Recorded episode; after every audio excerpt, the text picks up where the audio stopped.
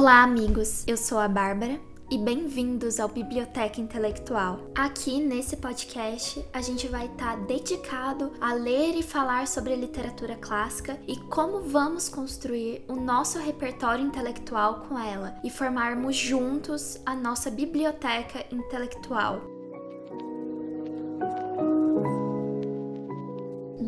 Hoje então nós vamos dar início à nossa discussão sobre as obras do Otto Maria Carpo, que é a história da literatura ocidental.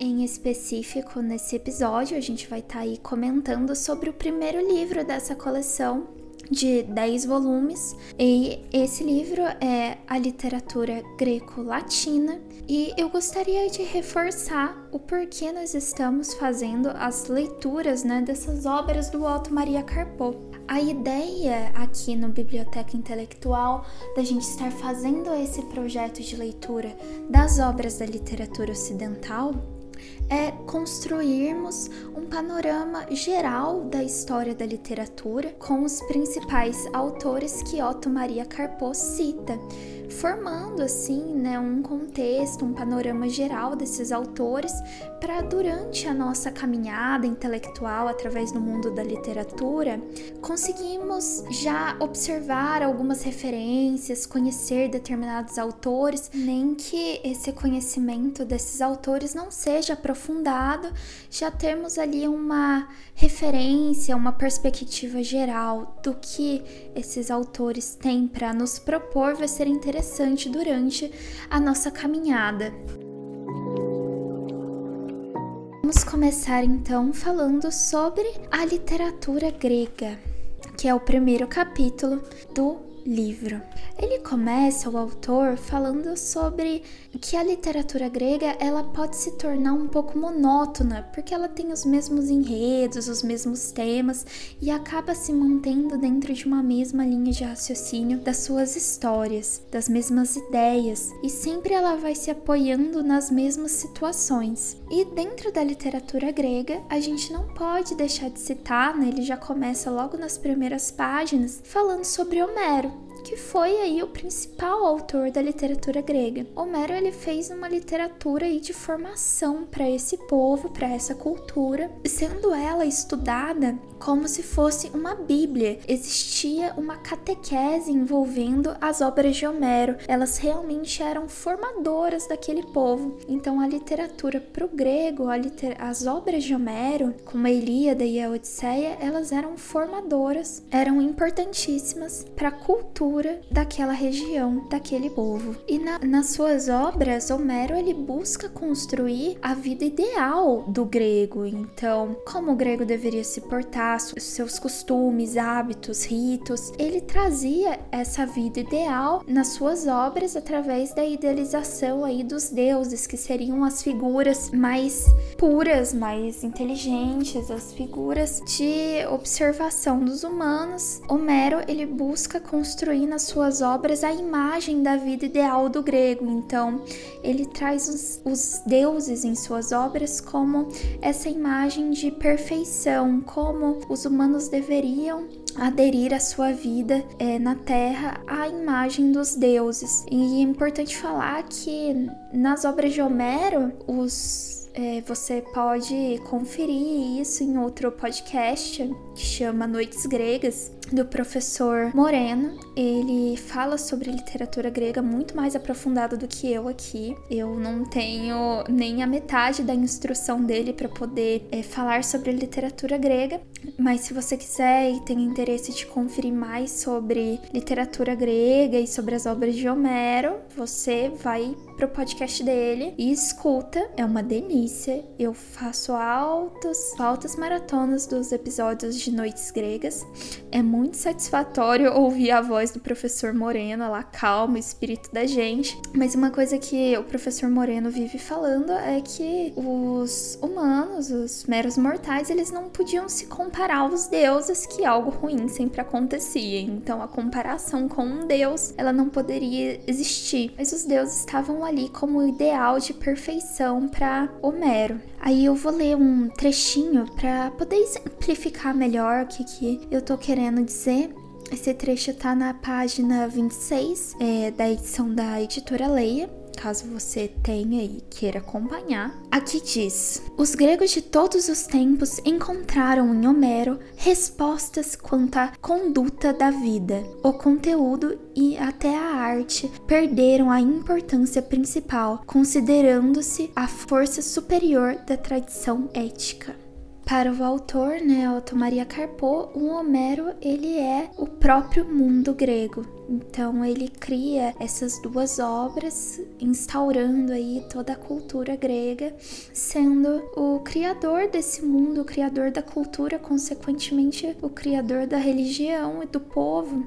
É importante falar também que não se sabe ao certo quando essa, essas obras de Homero foram escritas, mas que a sua obra mantém a relevância até hoje. Ela nunca vai deixar de ser uma obra importante, as obras de Homero, tanto que elas são lidas e relidas aí, são clássicos da literatura e ela não retrata só as obras, a realidade da, da vida grega. Por isso que elas são tão importantes, porque elas se mantêm atuais até hoje. Porque se elas fossem somente o retrato da vida grega por si só, elas teriam perdido a sua importância com o decorrer dos anos e hoje a gente não leria Homero, não, não leria Ilíada, não leria Odisseia. Eu vou ler um, um outro trechinho aqui que, que exemplifica, acho que essa, essa parte. Cânone estético e religioso, pedagógico e político, uma realidade completa, mas não um reflexo imediato de uma realidade. Se Homero só fosse este reflexo, teria perdido toda a importância com a queda da civilização grega, mas, mas era já, para os gregos, uma imagem ideal e não desapareceu nunca. O equilíbrio entre realismo e idealidade é o que confere aos poemas homéricos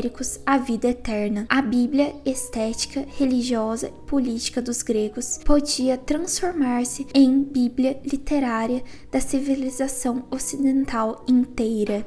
Então, olha para você ver nessa, nesse trecho da página 27 caso alguém tenha interesse. Otto Maria Carpo ele fala, né, como como Homero era importante, como a sua obra era uma bíblia estética, religiosa e política para os gregos e que ela poderia assim ser a bíblia do mundo inteiro, ela poderia ser aderida por todas as partes do mundo. Então é uma obra realmente muito importante. E ela não vai ser somente o reflexo da sociedade grega. Ela vai falar sobre muitas coisas, tanto que ela é importante até hoje, porque se ela fosse somente o reflexo, a gente já teria parado de ler Homero. Bem, agora que a gente teve essa grande discussão sobre Homero, o autor começa a se direcionar para os teatros gregos. E ele vai falar sobre as tragédias, sobre as comédias e também vai desenvolvendo o seu diálogo é, para alguns autores importantes dentro do teatro grego falando sobre o teatro grego no geral, todos eles eram ali relacionados ao culto aos deuses e relacionado ao mito em si e trabalham as questões religiosas e políticas em conjunto, que é o que Homero vinha desenvolvendo também nas suas obras, né? Era tudo um grande universo. Tenho mais um trechinho para ler sobre a tragédia grega que eu acho importante citar também, que o autor diz assim: a tragédia grega era uma discussão parlamentar da qual se debatia, lançando-se mão de todos os recursos para influenciar o público, um mito da religião do Estado. Então, aqui, segundo o autor, na página 37, há essa união entre política e a religião muito forte dentro das tragédias gregas que são abordadas aí pelo mundo do teatro grego. E dentre esses grandes autores que escreveram as, os teatros gregos, a gente vai ter, ele cita dois principais, cita outros, igual eu havia comentado com vocês, que nós não vamos conseguir citar todos aqui, mas ele cita Sófocles e Eurípides com seus teatros que foram muito bem desenvolvidos. E logo depois o autor leitura para o teatro relacionado à comédia, que também, como eu falei, tinha o caráter religioso, mas nesse momento da comédia há uma desistência da reinterpretação do mito é, numa forma pura, sendo que há uma liberdade maior das, de expressão contra os deuses, coisas que é coisa que não não acontecia até então. Essa expressão contra os deuses ela não era permitida. Caminhando então com a leitura, finalmente é, Otto Maria Carpo se direciona a filosofia fala principalmente sobre Platão e sobre seus diálogos. Fala que Platão ele foi um verdadeiro poeta e criou uma mitologia própria dele. E nesse momento, né, que a gente inicia a filosofia na, na Grécia, a gente tem aí uma separação maior entre a vida política e a vida religiosa, que vai sendo introduzida através da filosofia, com os diálogos de Platão, com certeza, é, foi uma ajuda a desenvolver essa parte. E ele propõe uma série de diálogos literários, sendo aí considerado por Otto Maria Carpon, um poeta, e também sendo é, criador de uma mitologia própria dele. Eu separei um outro trechinho aqui para a gente poder comentar, onde Maria Carpo fala assim: Platão, porém, era essencialmente poeta, mais poeta do que filósofo, porque a mera compreensão não o deixou satisfeito. O caminho da sua evasão poética levou-o até os confins do mundo da razão, até o mito. Afinal, Platão é um grande espírito religioso, não é fundador de uma academia, antes é profeta de uma seita. Esta seita, porém, transformou-se na humanidade. Então, ele vai falar aqui, né, na página 58, a importância, né, de, de Platão como criador dessa nova mitologia, desses novos ensinamentos, através aí sendo discípulo de Sócrates e depois escrevendo seus próprios diálogos, onde se vai se desenvolvendo a filosofia na Grécia e vamos ter aí uma separação entre a vida política e a vida religiosa, com um pouquinho mais de ênfase nesse momento, criando aí Platão os seus próprios mitos. Dando início ao nosso segundo capítulo, agora o autor vai desenvolver um pouco sobre o mundo romano. E ele já começa falando sobre as características que ele encontra nessa literatura. Ele comenta que a literatura romana ela produziu grandes poetas e prosadores, mas que ela é uma literatura de segunda mão, uma literatura de imitação. O autor insiste na literatura de imitação e de segunda mão pelo fato de que Roma foi aderindo à cultura de diversas regiões, né, conforme a expansão do seu império. Eu separei aqui mais um pequeno trecho para a gente ler e comentar, onde o autor fala a realidade romana é construção imaterial dado, é realidade econômica, política, jurídica, administrativa. O romano não criou seu mundo, encontrou-o, dominou-o, continuou a dominá-lo, pensando em termos administrativos. Ou seja, então aqui na página 72, né, ele comenta que Roma, com a expansão do seu império, ela foi dominando e encontrando essas regiões e foi aderindo à sua cultura. Então, a realidade é que a construção da literatura romana, ela foi através de um material, segundo ele, já dado, né, um material já, já prévio, onde ela foi aderindo aí a essas diferentes culturas e formando a sua própria consequentemente.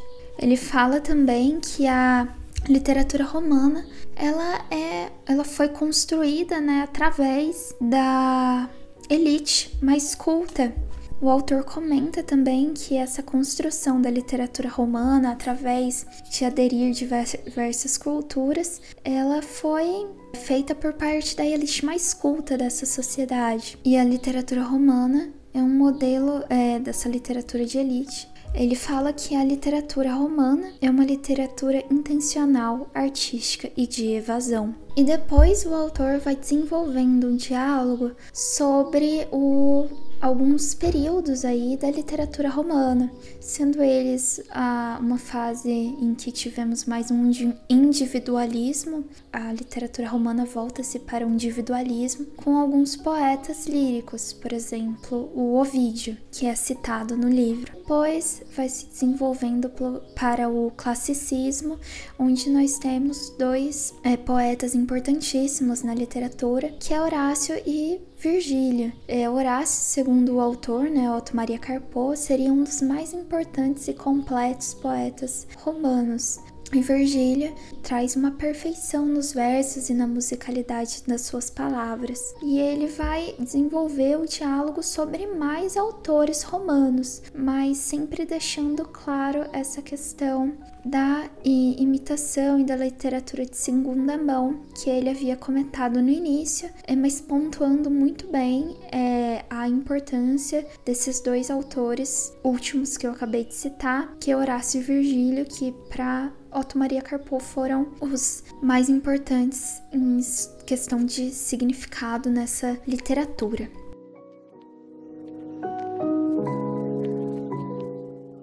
Depois a gente se encaminha finalmente né, para o terceiro capítulo, que fala sobre o cristianismo e o mundo, que a gente vai falar um pouquinho sobre o começo ali, o desenvolvimento do cristianismo, que foi muito importante em quesito na literatura. Os cristãos, eles falavam bastante sobre as, as catástrofes que, que aconteceram naquele momento, com queda de império, muitas guerras, conflitos, batalhas. Então, há uma grande ênfase nessas lamentações dessas catástrofes. As cidades estavam completamente destruídas e nesse, nesse momento né, da, da literatura vai se abordar mais os hinos e a liturgia romana. Segundo o autor, a mentalidade cristã ela foi dividida em algumas fases, sendo a primeira é, mais voltada para si e mais em introspecção, a segunda é um contato maior do cristianismo com o mundo, e depois, finalmente, na terceira fase,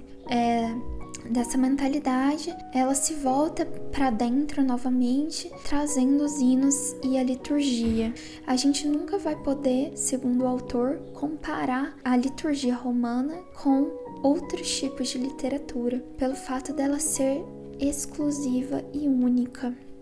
Eu separei mais um trechinho aqui para a gente ler, que diz o seguinte: Vista assim, a liturgia é alguma coisa mais do que um cerimonial eclesiástico.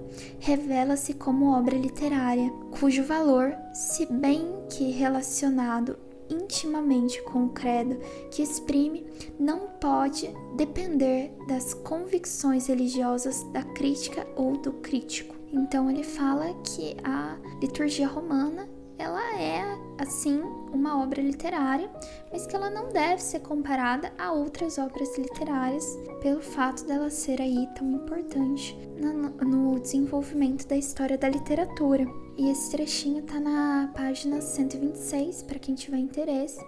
E ele comenta também sobre a liturgia romana e como ela é organizada dentro do, é, das cerimônias da igreja, onde é, ela é dividida em pequenos trechos, né, em pequenos textos religiosos, onde alguns são fixos nas celebrações e outros são variáveis conforme o, o ritual proposto para aquele dia ou para aquele ano. Alguns podem ser mudados e alterados, mas que alguns são fixos e se encontram presentes em todas as celebrações. Segundo o autor, liturgia romana a obra literária, né, é, é um compromisso entre as liturgias orientais e ocidentais. E ele vai citar também, né, além de falar da liturgia romana, é, sobre essa questão dos textos, de como eles se organizam, ele vai falar sobre alguns autores importantes que participaram aí dessa fase desse período do cristianismo, entre eles Augustinho, Prudêncio, Gregório. Então ele vai citando aí alguns autores importantes que com certeza é, vamos vir a ler né, muitos deles aqui no Biblioteca Intelectual e debatermos juntos, mas de, de modo geral, ele comenta da importância da liturgia romana como obra literária, mas que também ela não deve ser comparada a outros tipos de literatura, uma vez que ela é tão importante e formadora aí para esse novo período da história.